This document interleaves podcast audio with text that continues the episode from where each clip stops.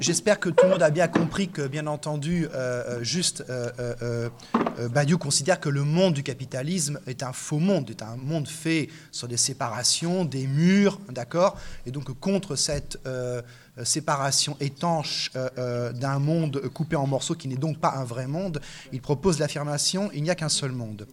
Alors, euh, je, voudrais euh, euh, profiter de ma, position de, modérateur pour faire un acte d'une violence qui n'a d'égal que le, goulag stalinien, pour poser une question à, Dali.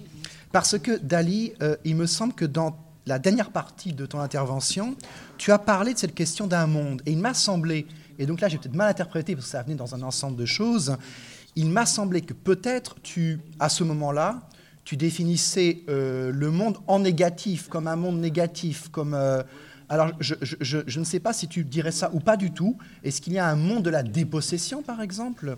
Est-ce que ça serait un monde négatif hein? Je dis ça pour articuler finalement la proposition de Badiou, il n'y a qu'un seul monde, sur la manière dont tu pourrais éventuellement euh, parler ou pas d'un monde. Oui, c'est vrai que c'est brutal je, savais que c'est ça que tu étais en train de faire en même temps. Euh, je l'attendais. Euh, prévenu, hein? Oui, oui. on se connaît pas, mais on se connaît. Oui. Euh, c'est la formule de Marx, hein, c'est la même formule de Marx euh, dans le texte de Badiou et celle que j'ai évoquée. Euh, euh, maintenant, je, je, me lance. Là.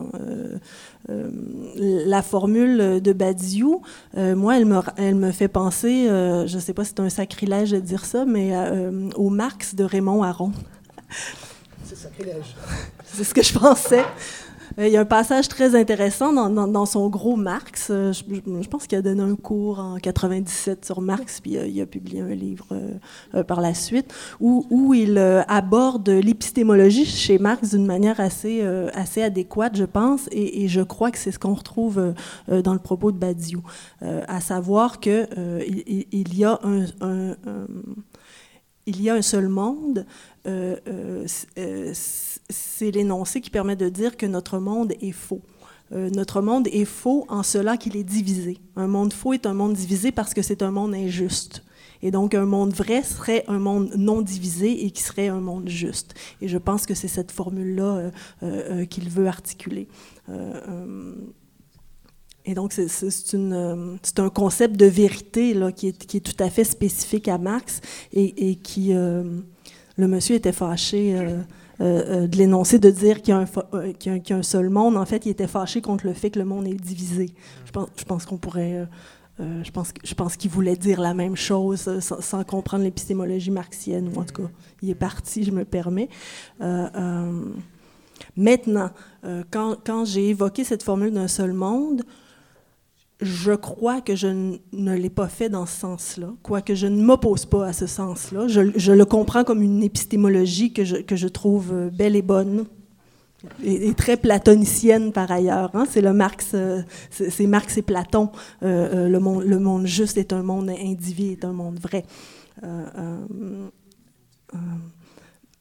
moi, je l'ai évoqué dans un sens beaucoup plus matérialiste il y a un seul monde dans, un sens phénoménologique cette fois, mon, Marx, mon Marx, il est indigène parce qu'il est phénoménologue. Et, donc, c'est un, plan d'existence, c'est un espace-temps habitable qui est un seul monde parce, qu'il nous arrive de manière euh, euh, euh, conjointe. Ce que je veux évoquer dans ce seul monde, c'est de, la contemporanéité euh, au fond de, de, de, de ce vécu-là dans le capitalisme et, d'inviter, euh, comme je le disais, un travail à la fois cognitif et empirique de, déplier euh, ce fait de cette contemporanéité-là dans son extension pour arriver à produire une intelligibilité de la dépossession qui serait effectivement oui, qui serait la dépossession euh, phénoménologique comme le nom de ce seul monde qu'il nous reste à, déployer euh, dans une pensée qui est en même temps euh, qui est une pratique si elle est phénoménologique. J'ai le sentiment que par rapport à ce qu'on a dit ce matin, on est reparti en arrière sur justement s'il y a une vérité avec le un seul et en tant que c'est beau et bon, euh, alors qu'est-ce qu'on fait de la rêverie de l'harmonie en tant qu'elle est une impasse et qu'elle empêche euh, de pouvoir, pour le coup, assumer un geste politique en tant qu'il est toujours un geste de forçage? Et je ne sais pas si le sujet est événementiel, mais j'aimerais rebondir sur ce que nous a dit Maria. Mais je ne crois pas que, historiquement, euh, à aucun moment de l'histoire de l'humanité, d'une manière homogène, la figure de l'étranger soit l'événement sujet. Et donc il y a quelque chose avec le mot identité et avec cette... Euh, euh, parce que ça peut être joli en poésie, ou je ne sais pas si même en poésie c'est joli, mais il y a quelque chose qui ne marche pas. Et je pense que notre religiosité à l'égard de ce, type d'énonciation pose problème. Et que les gens qui sont partis, c'est pas parce qu'ils n'ont pas compris, c'est parce qu'ils ne sont pas d'accord. Et donc il y a quelque chose qu'il faut qu'on assume. C'est un colloque sur le conflit. Et si on ne peut pas conflictualiser notre écoute d'un texte de Badiou absent, il y a un vrai souci pour pouvoir faire de la politique aujourd'hui. Et, je, quand même. Euh, quel est le point conflictuel? Excuse-moi, Sophie. Quel est le point conflictuel en fait dans ce que dans quel est le point conflictuel que tu voudrais mettre en avant? Identité, euh, sacralisation du sujet étranger en tant que c'est lui qui va apporter la créativité. Enfin, je veux dire, euh, le Front National est peuplé de gens qui sont troisième génération d'étrangers parce que justement, il y a une nécessité de, de combler l'incertitude, etc. Donc, il y a quelque chose dans l'historicité qui est fausse. Et donc, on ne peut pas comme ça le barrer. Et puis, pour ceux qui viennent juste d'arriver, il y a une détresse qui fait qu'ils ne peuvent pas euh, être si facilement que ça sujet et que c'est pas vrai que je vais voir mon ami euh, euh, dont je m'occupe, qui est sans papier, dans un rapport qui est de pure égalité. Il dépend de moi pour acheter son passeport, pour faire toutes sortes de choses. Il dépend d'un réseau de 15 personnes pour qu'on espère qu'un jour il ait des papiers. Donc, cette dépendance, elle est gommée dans, cette affirmation. et qu'est-ce qu'on en fait? Qu'est-ce qu'on en fait de nos contradictions et de la nécessité de les penser Moi, je, suis désolée, mais quelque part, ça nous empêche de penser le présent. Et je redis la même chose que j'ai dit hier soir quand j'ai dû m'en aller. Je pense qu'il y a un manque de diagnostic du présent pour prétendre faire un travail contemporain sur le conflit politique aujourd'hui. Ce qu'a proposé euh, Maria, c'est euh, justement d'essayer de comprendre quelle fétichisation on a aujourd'hui d'une fiction politique qui est une fiction d'une espèce de, finalement, c'est très proche du capitalisme. Hein, euh, quand, le capitalisme actuel, sa fiction théorique, c'est l'anarchie organisationnelle. Eh bien, la dépossession, la destitution, euh, l'absence de verticalité, euh, quelle qu'elle soit, et même d'oblicité, puisque la proposition était la diagonale, c'est aussi l'anarchie organisationnelle. Et on perd effectivement tout le temps. Et donc là, on est tous ensemble, on est nombreux. Qu'est-ce qu'on pense ensemble de notre présent? J'aime beaucoup euh, ça m'a apporté énormément toutes sortes de textes d'Alain Badiou. Hein. je veux dire, c'est pas une manière de, d'en vouloir à Alain Badiou. Il nous a envoyé ce texte. Il a dit faites-en ce que vous voulez. Peut-être qu'on ferait mieux de discuter les gens qui sont là que d'écouter religieusement le texte d'Alain Badiou. Et je pense que c'est une vraie question. La religion. Discutons. Moi, je voulais remercier à nouveau la personne qui a lu parce que je trouve que c'était une belle lecture. Je ne suis pas spécialement convaincu par le texte d'Alain Badiou, comme d'une façon générale, parce que, bon, enfin bref. Mais euh, je pense qu'effectivement, c'est plus intéressant de discuter, euh, donc de commencer à discuter plutôt que de revenir pour dire qu'il faut discuter des intervenants et des très très belles interventions qu'il y a eu avant. Mais une première question pour moi, c'est une question qui s'adresse euh, plutôt à Jody Dean, mais qui passe par ce qu'a dit Maria. Euh, Maria, à un moment donné, tu disais euh, que justement, il y a cette, euh, il y a une, il est essentiel de partir de la complication triadique, c'est-à-dire de la triade, qui fait qu'il n'y a pas simple dualité, simple binarisme, alors que ce binarisme soit théorique ou qu'il soit politique d'une certaine façon. Et justement, ce que, ce que propose, donc pour essayer de, relier les deux interventions, ce que propose Jody Dean, c'est justement une triade puisqu'il y a la, triade, disons, de la, euh, du crowd, donc la masse, la foule, disons, je ne sais pas, la meilleure traduction c'était masse et puissance, bon, mais foule, hein, foule, peuple et parti. Euh, donc il y a euh, le, parti qui justement a pour fonction de ne pas combler l'écart entre la, la, masse, enfin la, foule, l'émergence, l'irruption de la foule égalitaire, voilà, d'un côté, et en même temps, et de ne pas combler l'écart entre cette irruption et le peuple en tant que cause absente, disons, et qui n'en est, pas non plus la représentation. Voilà. La, seule, la, question que j'aurais, première question, mais il y aura beaucoup de choses, euh, je pense, sur lesquelles on va, on va revenir euh, dans toutes les, trois interventions, mais la, première question, c'est la seule chose qui me surprend dans, l'approche de Jody, c'est l'utilisation du terme de conscience. Parce que précisément, cette structure triadique est. Euh, alors, bon, ça ne va pas surprendre beaucoup, je pense. Euh, cette structure triadique. Enfin, l'objection, j'imagine, a déjà. On, a, on, l'a déjà, déjà faite. Mais cette structure triadique est faite pour penser justement la, dimension de l'inconscient. Alors, pourquoi appeler conscience euh, ce qui, ce qui s'attache à la figure du parti? C'est-à-dire, le parti, c'est ce qui fait apparaître euh, l'absence du peuple ou ce qui fait apparaître le peuple comme ce qui ne peut pas coïncider avec lui-même. La question de l'apparition, des modes d'apparition, bon, c'est une question que pose aussi Dali Giroud, euh, on y reviendra je pense tout à l'heure, notamment une des formules. Bon, on y reviendra tout à l'heure. Voilà, une première question pour Jody Dean. Donc, euh, pourquoi cette catégorie de conscience finalement Pour penser le rapport, pour penser la fonction du parti? That's a good question. Um,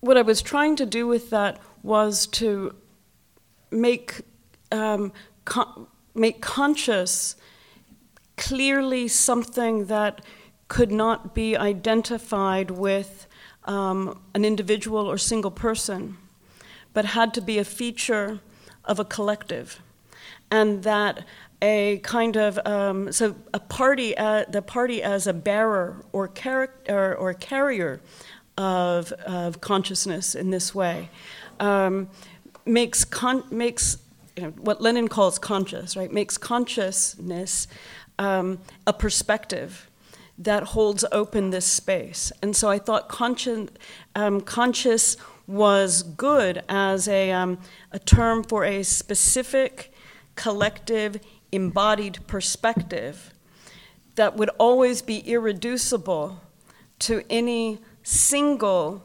consciousness or even irreducible to something like knowledge, right? That it would be um, located in a perspective.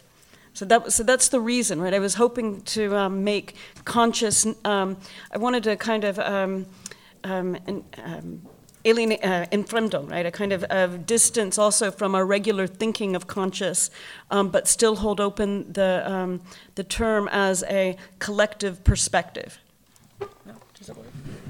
C'est une bonne question, mais ce qu'elle essayait de faire, c'est de faire du terme conscience quelque chose de non réductible à un individu particulier ou à une conscience individuelle, mais qui désignerait quelque chose comme une production collective ou quelque chose qui relève de beaucoup plus large qu'un seul individu et que, ce soit fait de la conscience quelque chose comme une perspective qui ouvre l'espace politique et que le parti à ce moment-là va porter cette fait vivre cette conscience qui n'est absolument pas réductible à une conscience individuelle et ni même à un savoir de cette perspective. Et c'est en ce sens-là que conscience, le, le, terme conscience, même mis à distance de son sens euh, courant ou habituel, lui semblait important à être, à être utilisé deux remarques. Euh, la première pour euh, embrayer sur ce que disait Bernard à propos de conscience. Euh, j'ai vraiment un problème sur la façon dont ça a été présenté en référence à Que faire de Lénine, c'est-à-dire qu'il y a deux niveaux de conscience.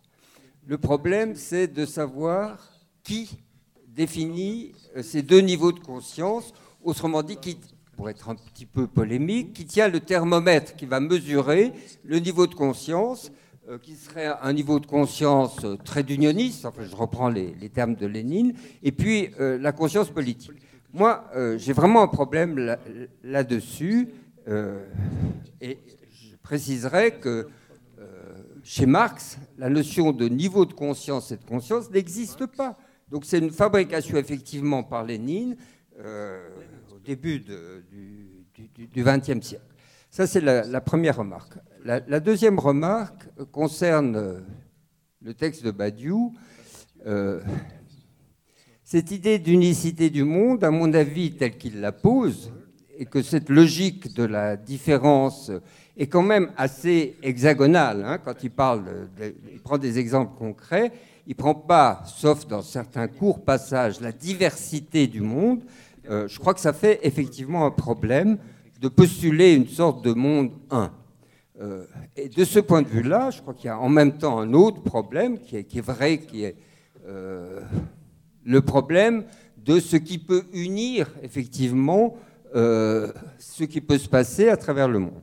Et de ce point de vue-là, je, voudrais faire référence à un historien philosophe russe qui, a, qui, il y a environ 30 ou 40 ans, avait créé un livre, un, article qui s'intitulait Convergence ou monde des mondes. Euh, je vais laisser de côté convergence parce que c'est très marqué à des débats intra-soviétiques à l'époque avec Sakharov. Mais ce qu'il disait en disant le monde des mondes, c'est qu'effectivement, il y avait un enjeu de penser ce qui, par-delà la diversité des mondes, euh, faisait que, effectivement, il y avait un monde à penser, mais qui est indicible en tant que tel, qui ne peut être. Euh, on retombe sur le problème de la discussion sur la singularité de ce matin.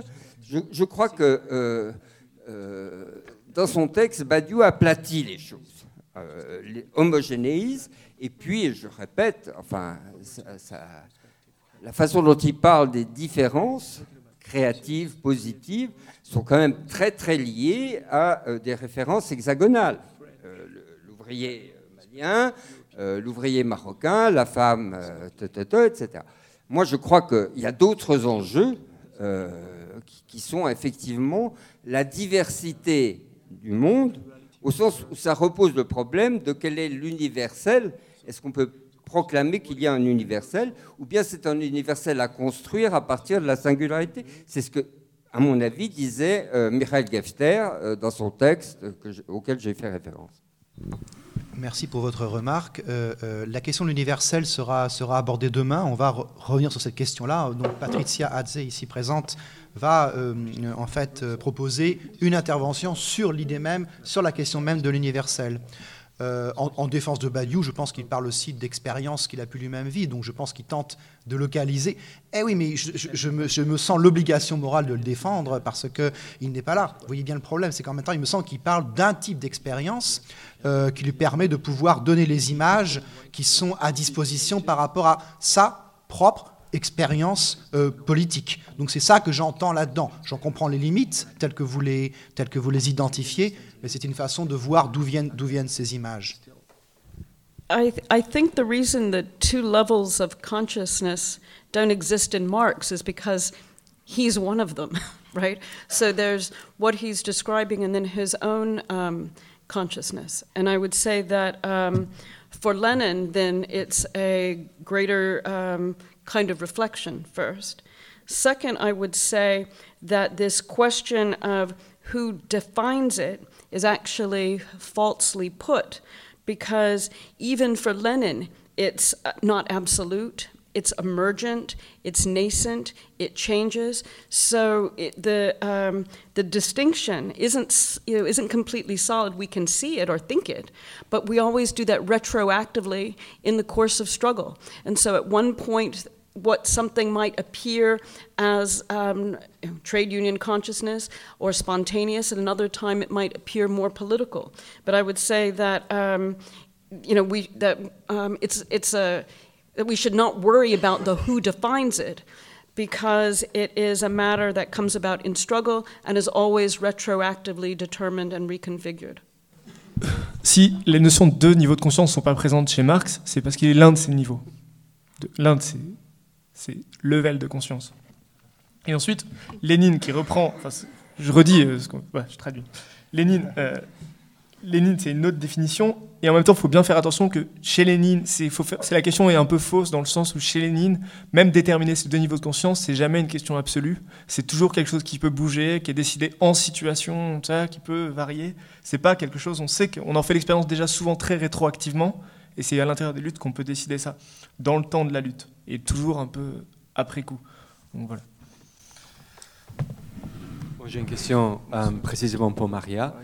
Et je voulais revenir que, vous revenez sur cette question de l'absence du scandale entre la théorie euh, contemporaine euh, de la lutte et les formes des luttes qui existent aujourd'hui. C'est-à-dire qu'il y a une espèce d'adéquation totale, il semble, entre les deux. Et je pensais, euh, peut-être c'est juste que les deux sont tributaires du changement qui a eu lieu, selon vous, en, en 68. C'est-à-dire que les gens dans la théorie sont en train d'attraper, d'essayer d'attraper ce qui s'est passé en 68, et les gens dans la pratique aussi. C'est-à-dire qu'il y a eu l'événement qui a eu 68, et les deux sont tributaires de ça. Donc ce n'est pas forcément un conformisme euh, de l'époque actuelle, c'est juste que les deux sont en train d'essayer d'expliquer ce qui se passait en 68. Mais au-delà de ça, j'ai des doutes euh, peut-être des historiens peuvent, peuvent nous aider là-dessus, mais j'ai des doutes que la forme partie a vraiment commencé à se dissoudre seulement en 68, en mai 68. Peut-être euh, le vôtre est juste une histoire française, mais il me semble qu'il y a eu des événements quand même dans le XXe siècle où l'autorité, la solidité, la pureté, la, valeur éthique du Parti communiste à travers l'Europe, à travers le monde, a commencé à être un peu bousculée euh, bien avant 56, par exemple, bien avant. Déjà, l'expérience de la Deuxième Guerre mondiale, les actions de l'armée rouge, euh, déjà, il y avait des questions qui, se posaient aux gens.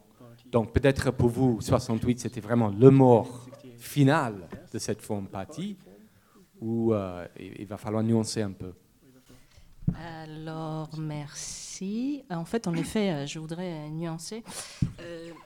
Attends, je m'avance parce que c'est plus pratique. Euh, en fait, j'ai pas pris le temps, même si j'ai mentionné un petit peu ce fait, mais vraiment parce que je voulais euh, pas dépasser trop de mon temps et tout ça. Quand je parlais de la scène 68, euh, j'ai en tête absolument pas le mai français. j'ai beaucoup plus en tête une séquence qui pourrait inclure à ce moment-là euh, les luttes euh, aux États-Unis pour les droits civiques des Noirs, ça pourrait inclure euh, Prague, ça pourrait inclure même Italie les années 70, etc. C'était pas du tout un mais très localisé. Pour moi, c'est une séquence qui dure un petit peu. Après, c'est plutôt aux historiens de nous, de nous dire de vraiment bien fixer les limites, mais si vous voulez, c'est et pourquoi je parlais des scènes 68 plutôt qu'un autre de cette séquence comme aujourd'hui, on a plein de séquences. On a le printemps arabe qui n'est pas la même chose que le printemps grec, qui n'est pas la même chose et que peut-être dans quelques années on aura autre chose. Les printemps des peuples, ce que j'appelais les printemps précaires de peuples, on ne va pas le localiser sur une seule, euh, un seul endroit.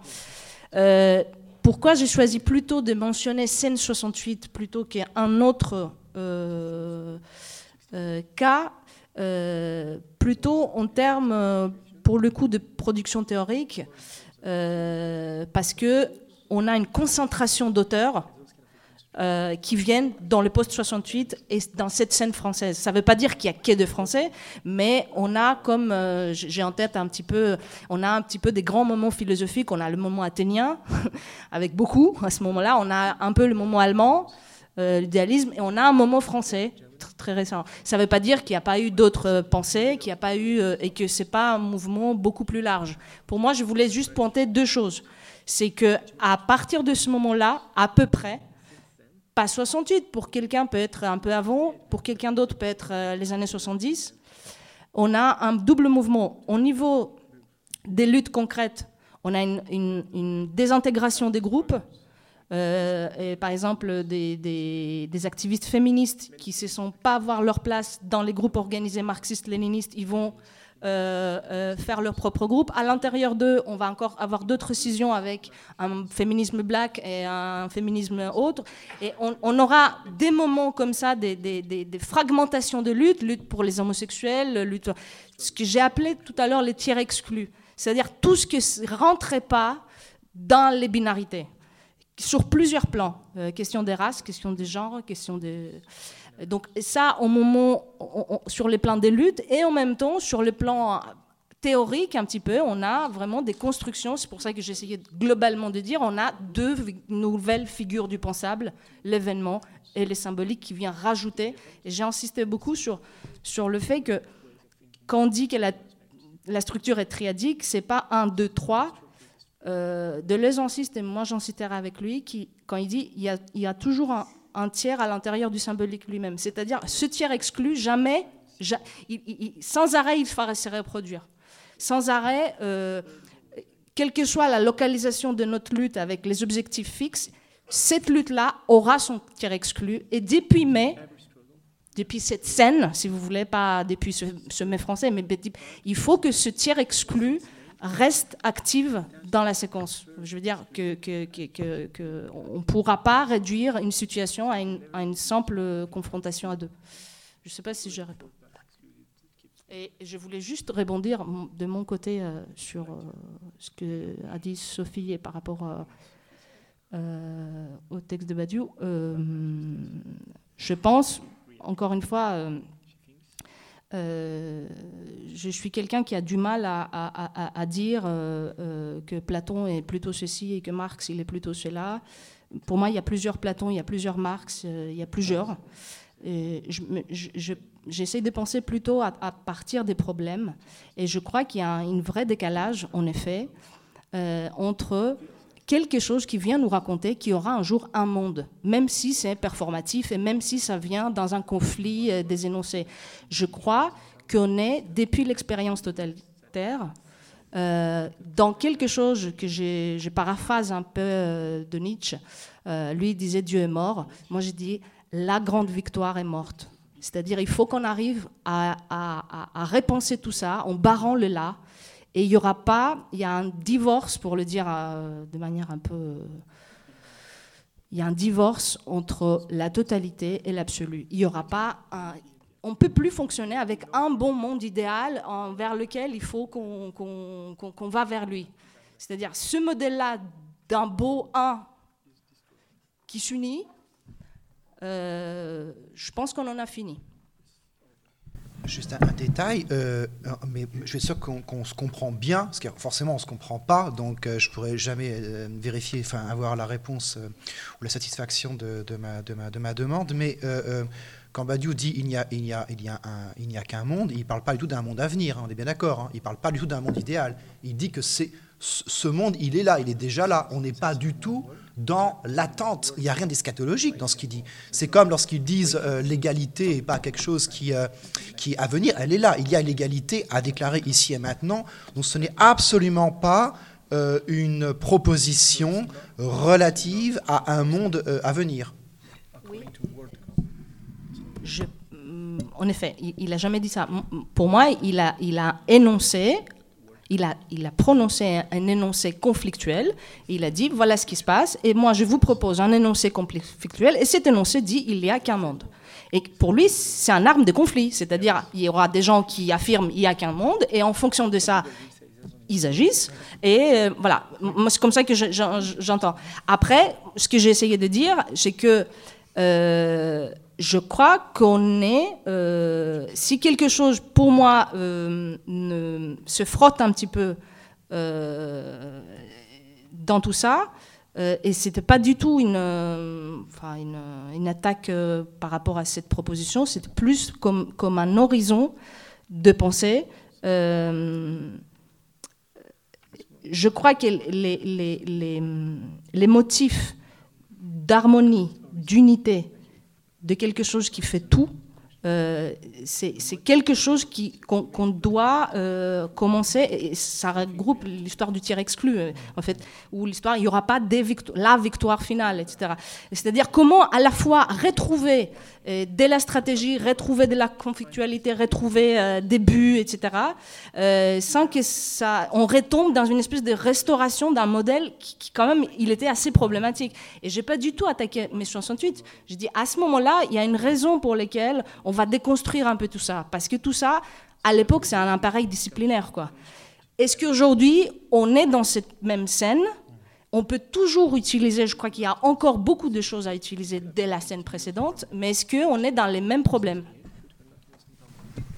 Oui, moi je voulais revenir sur la notion de monde, parce qu'il me semble que, enfin, je suis quand même étonnée euh, de du manque, euh, tout simplement même de définition du terme, euh, De quoi Qu'est-ce qu'on entend par monde au final? Euh, J'ai l'impression que sans cesse c'est confondu monde et planète, comme si le monde c'était la planète. Et que du coup, ça pour moi, c'est précisément l'opération du capitalisme, c'est l'opération de la modernité d'avoir fait penser que le monde était la planète. Et pour moi, ce que fait Badiou, c'est simplement reconduire cette opération en disant au final, le monde, ce monde-là dont il parle, ce monde 1, c'est celui de l'humanité. Donc c'est de quel monde il parle? Celui de l'humanité.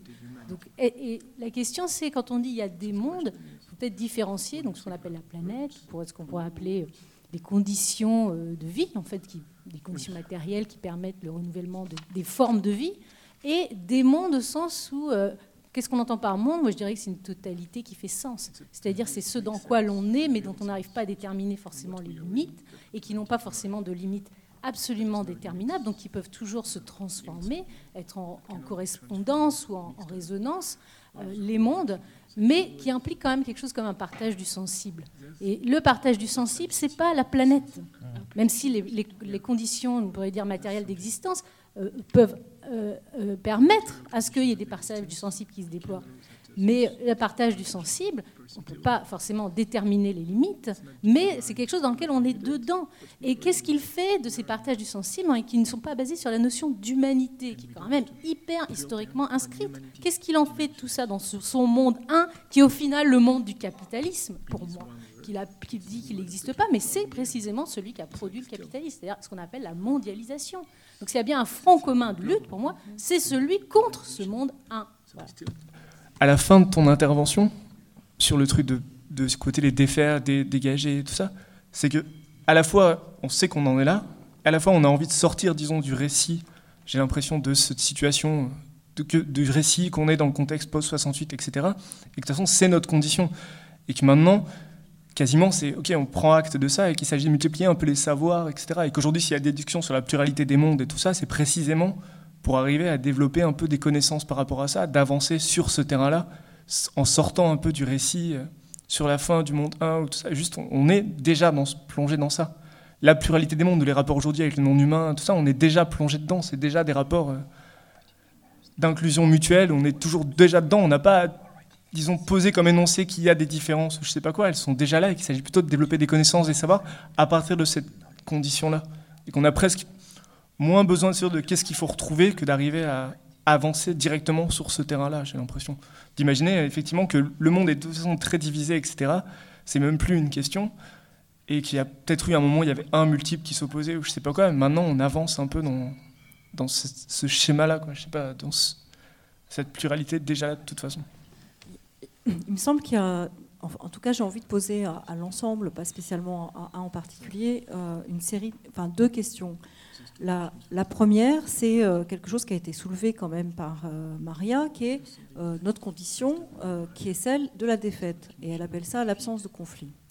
Parce que s'il y a du conflit au sens fort, il, peut aussi y avoir de temps en temps de la victoire. Or là, il y a un renoncement quand même très intense euh, à l'idée de victoire. Et, l'affirmation quand même la plus constante, c'est que si on arrive à élaborer euh, des modes de vie, des formes de vie, il y a différentes manières de le dire, qui sont en euh, sécession, c'est déjà pas mal. Et, que ça, peut-être qu'il faut savoir considérer que c'est ça l'émancipation d'aujourd'hui. Mais quand même, en même temps, toutes les, les ce qu'on observe, c'est une régression permanente des de, ce que les historiens pourraient appeler des conditions de possibilité euh, d'une émancipation ou d'un mieux vivre. Je dirais même du point de vue du confort, qui ne serait pas avec une conscience, etc. Euh, le confort régresse. Voilà, et que de ce point de vue-là, euh, valait mieux être ouvrier dans les années 60 qu'aujourd'hui. donc il y a quelque chose qui est à de, cette question de la défaite. Et, et du coup, de qu'est-ce que ça voudrait dire? Essayer de penser le conflit pour à nouveau euh, considérer qu'on on doit obtenir à nouveau euh, de gagner du terrain sur euh, nos adversaires, nos ennemis, et que ce soit au niveau le plus local ou au niveau quand même des institutions globales. Et les institutions globales, c'est pas le FMI simplement, c'est les ONG. Voilà, c'est les ONG qui prennent la place des militants en Grèce quand il s'agit d'accueillir euh, les étrangers, c'est euh, une politique de l'hospitalité qui en fait une politique du contrôle.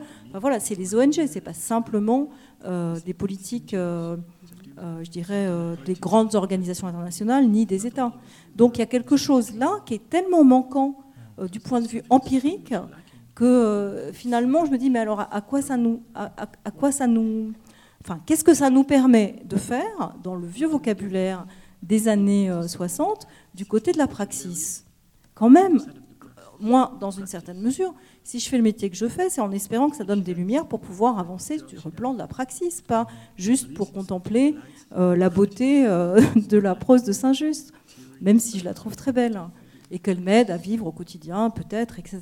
Bon, mais donc il y a quelque chose là sur où on en est de l'articulation entre ce qu'on peut se dire sur le plan philosophique, anthropologique, historique, euh, voire autre, euh, pluridisciplinaire, etc., pour nous aider sur le plan de la praxis, sachant que cette praxis, aujourd'hui, elle est à la fois, comme disait Maria, extrêmement euh, enthousiasmante d'un côté et complètement démobilisante aussi de l'autre, puisque ça ne débouche jamais sur une véritable victoire.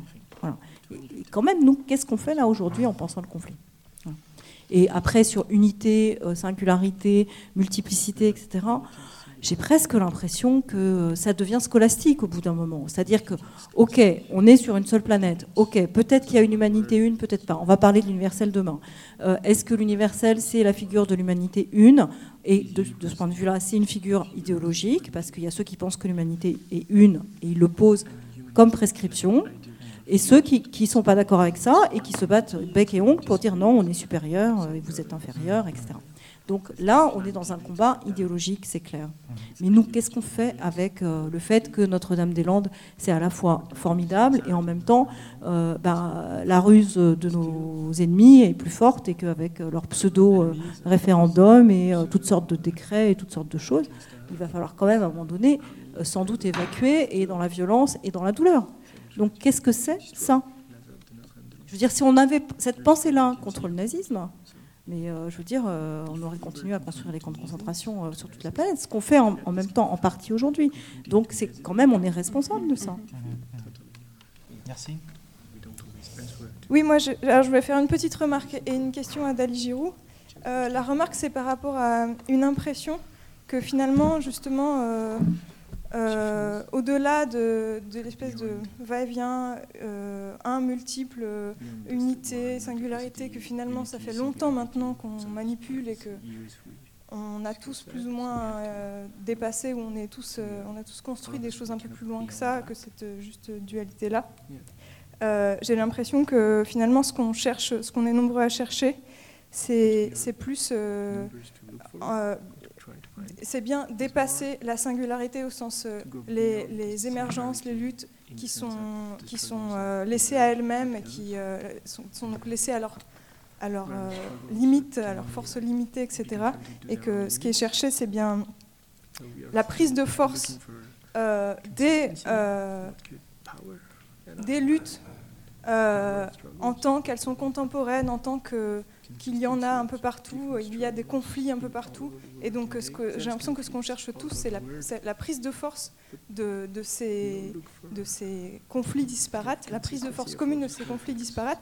Et que euh, j'ai vraiment l'impression que c'est ça la question qui se pose, parce que finalement, il y a plein de gens, là, depuis ce matin, même depuis hier, qui ont proposé des, des manières d'envisager cette prise de force. Que ce soit Oliver Felsam avec... Euh, l'idée d'une sorte d'accordage euh, à travers les contextes disparates pour euh, nommer une action commune, que ce soit Jody Dean à, partir du trou du peuple comme trou entre la foule et, la conscience, disons, enfin, que ce soit la matérialité comme, comme ah, c'était comment?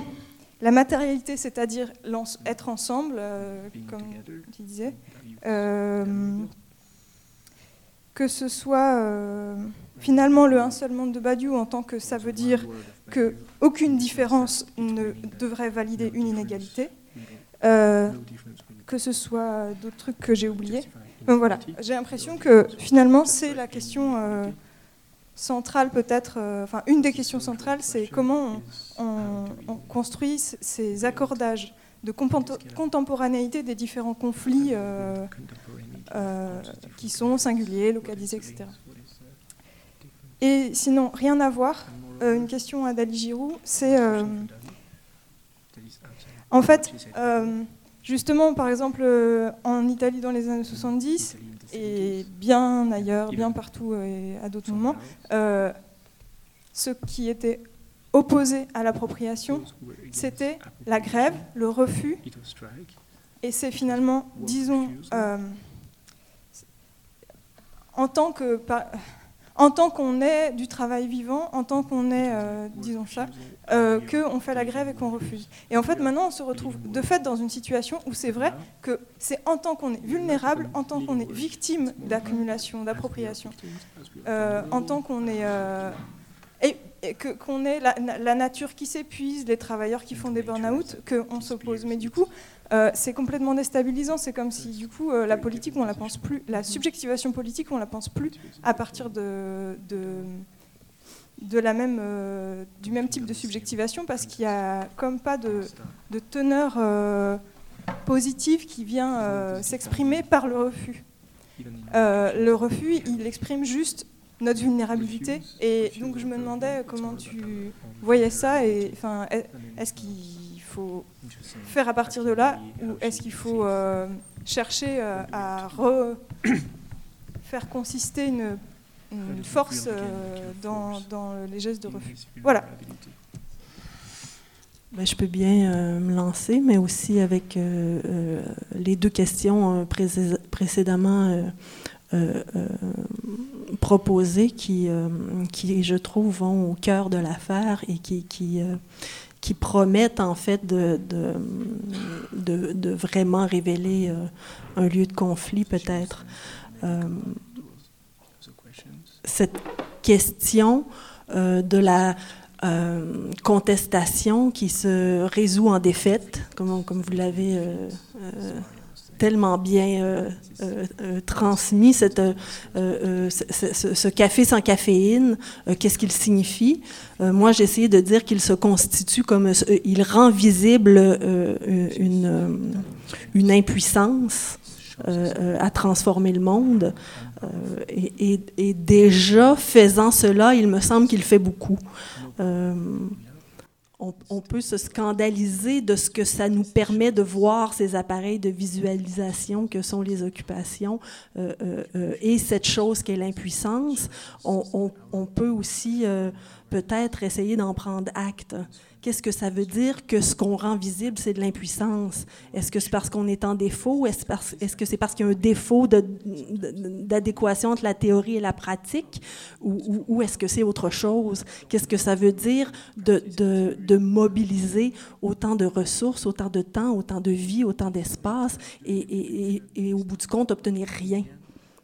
C'est- vrai que c'est- c'est un scandale immense. Euh, euh, euh, mais, mais qu'est-ce qu'on peut apprendre de ça? Disons qu'on le positivise. Ce qu'on a à positiviser, c'est de l'impuissance. Il faut commencer à le faire, même si ça blesse notre sentiment de privilège, peut-être.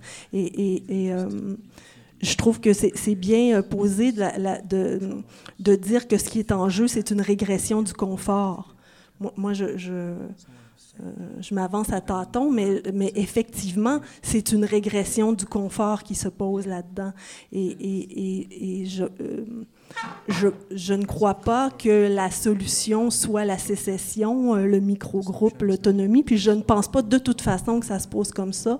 Je pense qu'on se piège quand, quand, quand on fait, euh, on, on pose le problème comme une opposition entre une solution qui serait commune et universelle, qu'on pourrait mettre en acte par un mouvement collectif, une masse consciente qui s'approprierait des appareils de production, y compris l'État, et, et- et qui- et- et qui produirait ce monde, un, qu'on sait qu'il existe déjà, euh, euh, versus euh, euh, euh, un, autonomisme euh, singulariste, euh, euh, sécessionniste. Moi, je refuse de poser cette, cette alternative-là. Ce que j'ai essayé de proposer, ce, que je cherche en tout cas dans mon travail, c'est à montrer que ce qui est commun et ce qui se manifeste dans cette impuissance qui est diagnostiquée, qui est ressentie, c'est la séparation d'avec les moyens de production. C'est une formule simple. Moi, ma réponse, c'est ça. Quelle est cette impuissance? Elle- elle manifeste la séparation avec les moyens de production et elle n'est plus capable de se nommer telle. Pourquoi elle plus capable de se nommer telle? Peut-être qu'elle n'est pas capable de remettre en question son rapport euh, au confort aussi, à la question du progrès. Euh, euh, D'une part, d'autre part, je me ramène toujours à Walter Benjamin qui dit, il dit, hein, l'historien matérialiste est un spectateur réservé des biens culturels. C'est-à-dire quoi? C'est-à-dire il ne faut pas s'identifier à l'État. Il ne faut pas s'identifier au confort, il ne faut pas s'identifier à la technique. Euh, euh, et, et poser le problème comme ça, euh, ce qu'on fait, c'est une histoire des vainqueurs. Et, et- peut-être que je le comprends comme ça, le malaise de dire il n'y a qu'un seul monde. Mais non, il n'y a pas un seul monde. Il y a des privilégiés, il y a des gens démunis. Et c'est ça qui choque là-dedans. Cette posture qui dit nous sommes égaux même si je suis privilégié. Il y a, quelque chose, il y a quelque chose de, de- de dégoûtant là-dedans, si on veut. Euh, maintenant, est-ce qu'il ne faut pas remettre en question notre identification au privilège pour la comprendre, la formule il n'y a qu'un seul monde?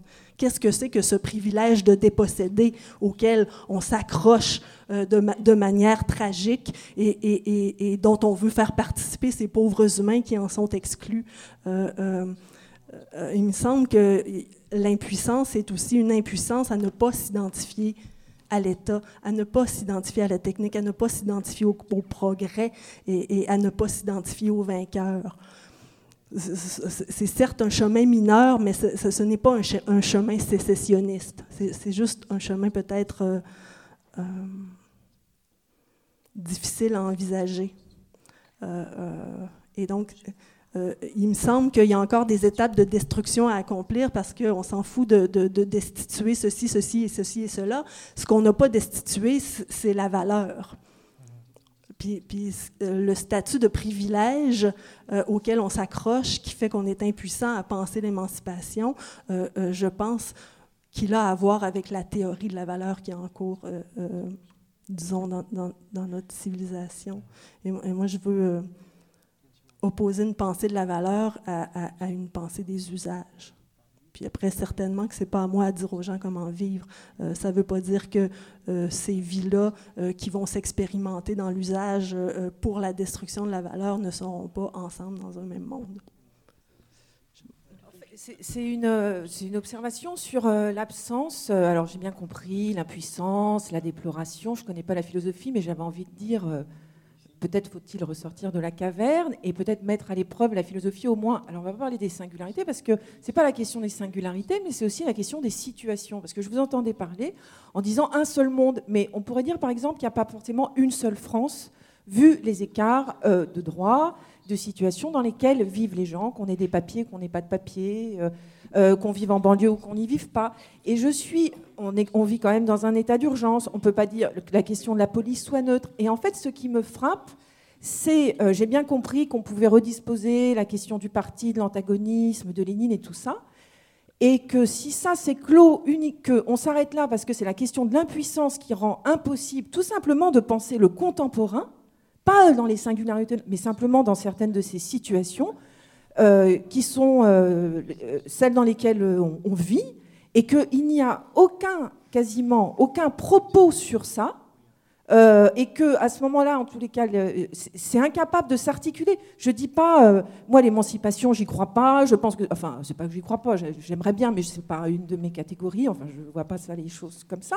Mais au moins de- de- de- d'avoir des- que la philosophie puisse avoir quelques énoncés sur le contemporain et pas juste euh, de, de dire l'impuissance. L'impuissance de l'émancipation, c'est- continuer à pleurer la révolution qui n'a pas eu lieu, quoi. Bon, ben, Très bien, mais euh, c'est quand même pas l'ensemble des possibles à la fois et de la pensée et de la politique. Et c'est cette absence-là qui, euh, voilà, qui me, qui me frappe un peu en fait. euh, que, j'aime beaucoup Lénine, j'aime beaucoup que faire. Je trouve ça très très bien. euh, et puis c'est comme pour euh, le, rapport que Sophie Wanich euh, pose pour la Révolution, ça peut servir aujourd'hui, mais pas dans ce rapport euh, finalement complètement euh, forclos dans la philosophie comme idée sur elle-même, quoi. Sinon. Sinon, le conflit, c'est une pure idée. Quoi. Enfin, je veux dire, c'est euh, une pure idée au sens que c'est une idée sur elle-même. euh, et euh, je ne sais pas, c'est pas exactement la paix en France non plus. quoi. Je- je- en tout cas, pas pour tout le monde. Donc, avant un seul monde, on va essayer de penser une seule France, par exemple. Merci. Euh, oui, non, c'était pour revenir sur la- l'intervention de Maria, que j'ai trouvé vraiment rigolote. Ça m'a fait rire, sourire. J'ai vu de l'introduction de, la critique, euh, de critique euh, par rapport au mouvement qui se passait, etc. Mais à la fois, j'ai trouvé ça extrêmement dangereux, en fait, de la part d'un philosophe ou d'un historien, de poser comme ça, euh, à un moment donné, des fictions régulatrices, comme vous les appelez, dans une sorte de bilan négatif, alors que ça fait fort longtemps, en tout cas à Paris, qui ne s'est pas passé. Enfin voilà, une, un essor comme ça euh, de, la plèbe, euh, euh, de manière plus ou moins, plus ou moins malgré tout efficace en fait. Et, je me disais, oui, d'accord, alors cet instant orgiaque, ces pulsions, bah, pour une fois, en fait, elles se sont déplacées. Elles se sont déplacées de l'individuel au collectif, et, que c'était en ça que c'était une nouveauté. Donc, c'est-à-dire, je suis désolée, mais l'introduction du scandale, il s'est passé. Qu'est-ce que c'est une manifestation? Pourquoi une manifestation offensive? Qu'est-ce que c'est un carnaval politique? Enfin, tous- toutes ces choses-là euh, ont été de, l'ordre du scandale. Donc, euh, enfin, moi, je, me disais attention quand même de ne pas figer aussi l'histoire euh, dans des, des fictions qui ne sont, qui, enfin, dont nous on les reconnaît pas, on les reconnaît pas figées comme ça. Et enfin, moi, je trouve voilà, le genre de bilan négatif à un moment qui est à construire, hein, qui va encore peut-être durer deux ans, trois ans, quatre ans. Vous voyez, euh, le- la chose elle est en processus. Paris a été, euh, enfin, la France est, est en ce moment, en, en tout cas, extrêmement puissante au niveau de la résistance. C'est le pays euh, où ça se passe euh, avec, avec euh, pas mal d'autres pays en Amérique latine et en Grèce. euh, comparé à d'autres pays, donc il faut aussi faire attention de ne pas sous-estimer nos forces. Et euh, voilà. Euh, alors, je, je- je voulais euh, rebondir sur plusieurs points. Euh, D'une, euh, je ne crois pas que j'ai fait la critique des mouvements, moi. Je ne crois pas que c'était ça ce dont je fais. Euh, alors, fiction régulatrice, oui, j'en ai parlé de fiction régulatrice, mais dans, dans quel sens? Je vais essayer de, de, de, de reprendre de manière encore un peu simple ce que j'ai essayé de dire pour mieux m'expliquer. Parce que ça a été évoqué, est-ce que tout ça euh, nous amène à une praxis? Euh, ça a été évoqué, oui, on sait, on, a une multitude de luttes, comment faire pour trouver une subjectivité qui nous unit, etc. Moi, en face de ça, essayé de dire un truc très simple. Pendant longtemps, ça duré presque un siècle, euh, on avait une idée de l'émancipation, de ce qu'on voulait faire, et donc une théorie globale qui expliquait à peu près tout, et qui nous disait, à partir de ça, c'est cette praxis qu'il faut faire. Et on l'a pratiqué longtemps, avec des organisations, on a acquis des choses sur plusieurs coins du, globe, etc. etc. C'était c'est ce que j'appelais le vertical, qui était assez surplombant, parce qu'il il expliquait toute la totalité, même si la totalité c'était une totalité en lutte, euh, blablabla, bla, bla, bla, on peut faire beaucoup du blablabla, mais c'était un truc très englobant, qui comprenait tout, et qui nous disait, les gars, il faut faire ça. Donc il y avait un, il faut faire ça, une prescription de la praxis, comment il fallait faire. Tout ça commence à bugger à un moment donné. Parce que le il faut faire ça conduit des centres de concentration, conduit des gens qu'on emmène dans les prisons, on leur coupe leur tête. euh, Il y a pas mal de choses qui se passent mal dans il faut faire ceci. Et on commence à euh, avoir une espèce de, renversement de tout ça. Et aujourd'hui, c'est assez indicatif. Et hier, c'était aussi assez indicatif. Qu'est-ce qu'on fait aujourd'hui? On dit tout le temps, il faut partir des pratiques. Il faut partir du micro-récit, il faut partir de, de- de- de l'e- de l'expérience singulière, il faut partir de là où ça se passe. Il ne faut pas donc prescrire d'en haut. Et ça donne, d'ailleurs, ça donne un colloque qui a, dans un premier temps, les expériences. Et après, la théorie va venir. Quand la théorie arrive, à un moment donné ou à un autre, on va demander, et alors comment faire maintenant?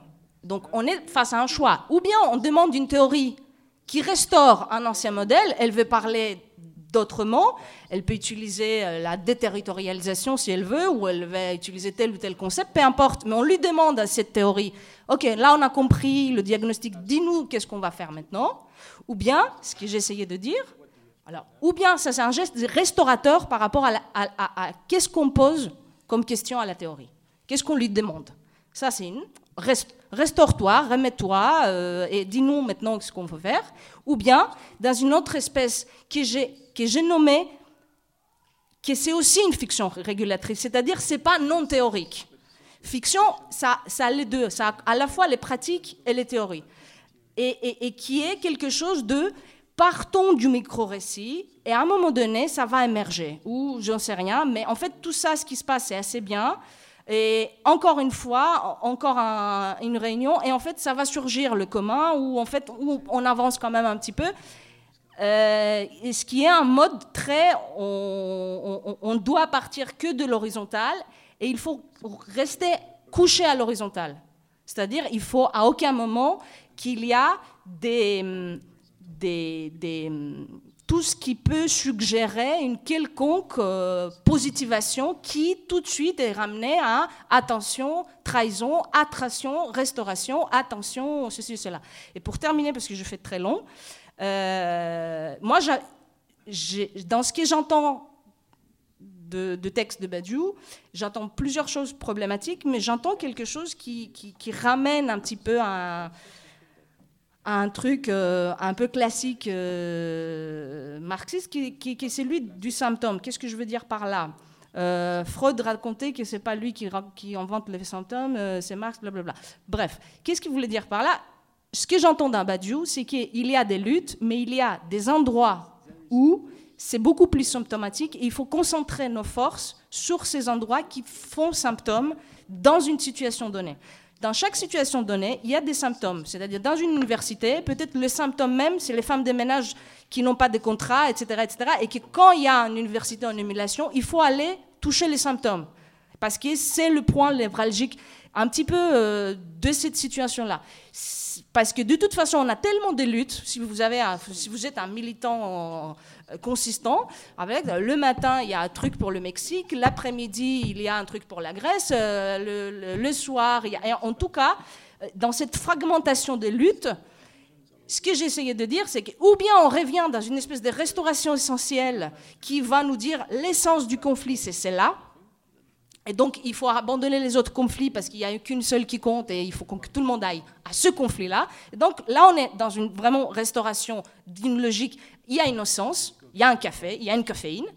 Ou bien, euh, alors, la notion du symptôme, je ne veux pas y revenir, mais je voulais juste e- expliquer en quoi pour lui ça fait torsion la question de l'immigration. Je ne reprends pas l'argument de, de Badiou. Moi, j'aurais tendance à dire, euh, et ça vous, prenez, vous faites ce que vous voulez, c'est pas vraiment une théorie qui dit ce qu'il faut faire, mais j'ai l'impression, dans les situations dans lesquelles je me trouve, que si, euh, et je prends un exemple d'une université qui est plus facile que l'exemple de la Grèce, qui est plus facile que l'exemple, donc je fais exprès de prendre une situation micro pour parler de ce que je veux. Alors, si dans le micro, on s'occupe tout le temps que du, du symptomatique, on risque de ne pas gagner grand-chose parce qu'on va, on risque de ne pas renverser totalement et faire que les femmes immigrées euh, de ménage sans contrat, donc si on fait que ça, on est un petit peu dans une espèce de fétichisme euh, sans État, sans institution, sans, quoi. On est, dans le dans le et on est dans le. Nous, on a trouvé le symptôme et, et on est dans un espèce de, de purée. Le symptôme, c'est ça. Il faut que ça. L'autre, c'est un peu beaucoup trop stratégique. Qu'est-ce qu'on peut obtenir Une salle. Bon, peu importe si la salle, euh, bon, c'est pas la fin du monde, enfin, c'est pas la, la, la, la plus grande victoire du monde, mais euh, c'est quand même quelque chose dans les rapports de force qui, qui peut être qui, peut s'obtenir. Donc on a, on a deux extrêmes, des choses qui peuvent s'obtenir parce qu'on a un rapport de force dans une université en mouvement qui peut faire qu'aujourd'hui on a un rapport de force qu'on n'avait pas il y a deux semaines ou il y a trois ans, donc on peut obtenir une salle. Euh, ou bien, donc les gens ils vont se consacrer sur des, des buts réalisables. Mais alors, le, pari, ça va être est-ce que les buts réalisables vont tuer le tir exclu? Et donc, le symptôme, l'oublier complètement et faire juste la fête dans la petite salle occupée? Ou est-ce qu'on va être des puristes On va s'occuper que de symptômes, sans aucun objectif concret du rapport de force concrète, actuel, maintenant? Et le but, c'est quelque part d'essayer de jongler entre les deux. C'est-à-dire début réalisable, que des mouvements devraient se poser dans des rapports de force concrètes, sans que le but donc sacrifie les moyens au sens du tiers exclu que j'ai essayé de parler. C'est-à-dire à chaque fois, quelle est le, la part des sympas, pour parler avec, euh, comme l'autre dirait, euh, ou du tiers exclu, etc., etc. Quelle est, on peut obtenir une salle, et en même temps, qu'est-ce qu'on peut faire pour vraiment le symptôme de notre situation qu'il faut qu'on arrive à nommer? Je ne sais pas si ça fait quelque chose, mais... Merci Maria. Um, I, I, I want to react to what I understood um, Sophie's um, comment a minute ago to be regarding um, defeat and dispersion and um, this um, general sense of, of so much lacking even on an empirical level and what can we do. and it seems like nothing ever goes to a victory and you know essentially just a kind of general um, comment, I think, of coming out of a position of um, it seemed melancholic and um, a little bit um, hopeless. And um, I think there are at least two ways to think about that. And one is um, if, we, if we begin focusing on any conflict or problem, as an individual, it will of course be hopeless. It can only be any kind of move forward or even any kind of effective defense can only be, or effective resistance can only be collective. And as soon as we think of any work that we do, whether or not it's academic or political, but as part of a larger collective, then the hopeless, then it's not quite as hopeless. It's not, it's your one um, element of something much, much larger. And you're contributing one bit, or one is contributing a small bit in a larger struggle. And consequently, and this is my second point, I think that the hopelessness comes when our conversations are conversations of um, um, disparate intellectuals or disparate activists in a milieu rather than conversations among those who can um, organize themselves tactically to make an intervention. So the frustration comes from um, settings where we're not actually trying to do something or form a strategy, we're just reflecting, um, which is also why um, I argue for the party. C'est léninisme, effectivement, mais revisité? Non, mais elle voulait juste réagir à ce qu'avait dit Sophie Vanish, il me semble, tout à l'heure sur euh, la défaite, la mélancolie, la sensation un peu de sans-espoir qu'on peut avoir par tout ça. Bon, quelque chose d'assez simple, c'est que c'est effectivement, on sait bien que si on, on y pense, si on s'y concentre en tant qu'individu ou de façon isolée, on peut que sentir très fortement cette défaite et que elle peut devenir toute autre chose si on arrive à se placer sur un plan, si on participe d'un collectif un peu plus large, si on a l'impression de s'inscrire dans une dynamique un peu plus vaste qui nous sort un peu de cette sensation d'écrasement et de sans-espoir qu'on peut ressentir. Première remarque. Et qu'en même temps, nos sensations comme ça de sans-espoir ou de défaite, elles viennent aussi quand nos conversations sont soit même soit contre-activistes, soit contre-intellectuels, dans un disons pas tant parce que ce serait que des intellectuels que des activistes, mais plus parce qu'elles se discutent en dehors de la question de l'intervention. On n'est pas en train de construire une forme d'intervention politique ou de trouver quoi faire immédiatement, et que ça provoque, disons, une sensation de frustration immédiatement. On n'est pas en train de se dire tout de suite là comment on va s'organiser, on est plus en train de réfléchir. Et que ça crée presque, à cause du setting des fois de ces discussions-là ou de l'installation, une certaine frustration de ne pas être en train de réfléchir immédiatement à l'intervention. Je dirais quand même que c'est des moments importants. D'où le parti. Ah oui, et d'où le parti. Ah, euh, pardon. Peut-être ça va paraître un peu bizarre parce que ça avait peut-être plus de sens tout à l'heure, euh, peut-être un peu moins maintenant, je sais pas, je, je risque d'être un peu brouillon aussi, mais euh, en fait, je voudrais revenir sur l'intervention de, Maria. Moi, il y a un truc qui m'a un peu posé problème, euh, à moins que j'ai mal compris peut-être, mais c'est de l'idée de poser une opposition entre euh, une pensée stratégique et une pensée préfigurative. Et en fait, ça me pose problème parce que j'ai l'impression que c'est plutôt dans l'articulation des deux qu'il y a quelque chose qui se, qui se joue dans euh, le travail de l'augmentation de, notre puissance. Et euh, en fait, je dirais qu'on parlait de là de la sécession tout à l'heure. J'ai l'impression qu'il y, y, a une vision de la sécession ou de la désertion comme pensée un peu euh, de travail vers l'autarcie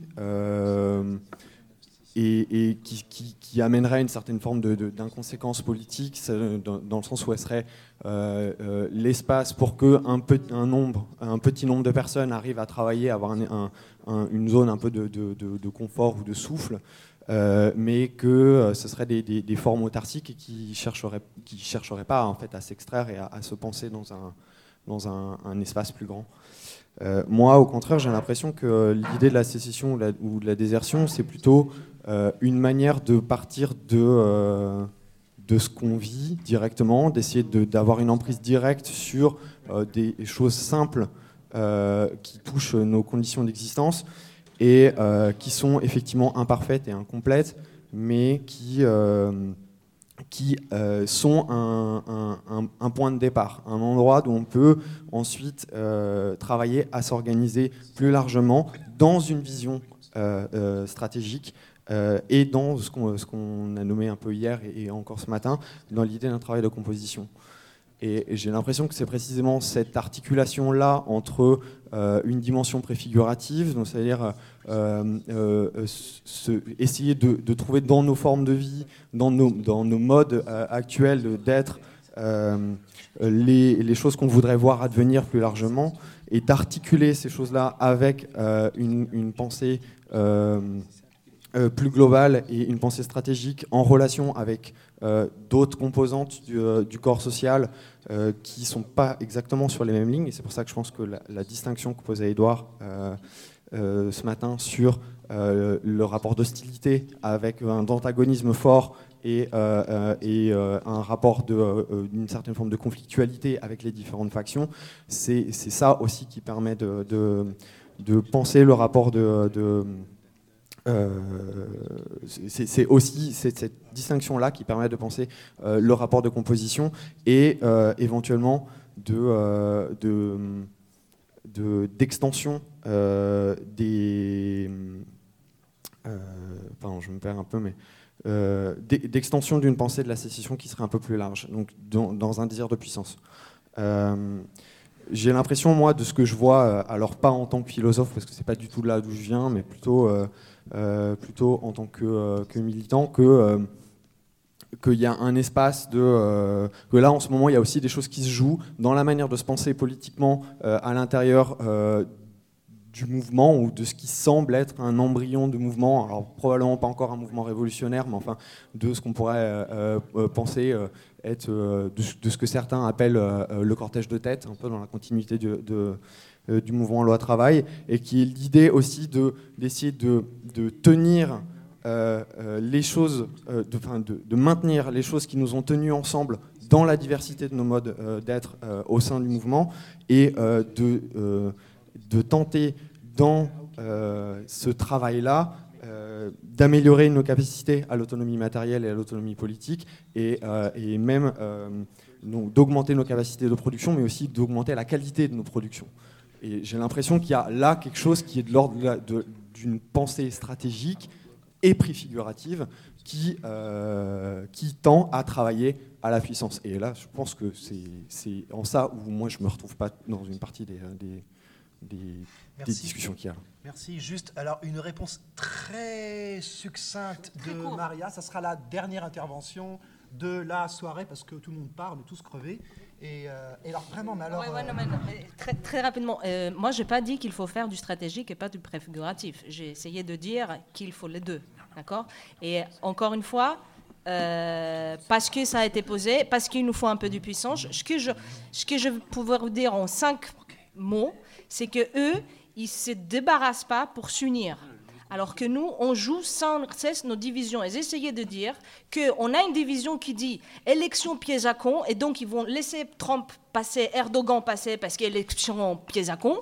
Et il y a les autres qui disent ah ben non, euh, le vrai c'est euh, euh, reconstruire un parti, etc. Et les, deux forces On n'arrive pas. C'est pour ça l'exemple de l'université avec la, salle occupée. Et c'est il faut tenir à la fois sur la salle occupée et sur la femme de ménage. C'est-à-dire il faut qu'on s'unisse quoi. À la fois sur des buts stratégiques et sur du, préfiguratif. Il ne faut pas qu'on sacrifie. Une restauration, c'est on restaure du stratégique. Donc on refait Syriza s'il obtient le, gouvernement, bah tout est bon, on rentre chez nous.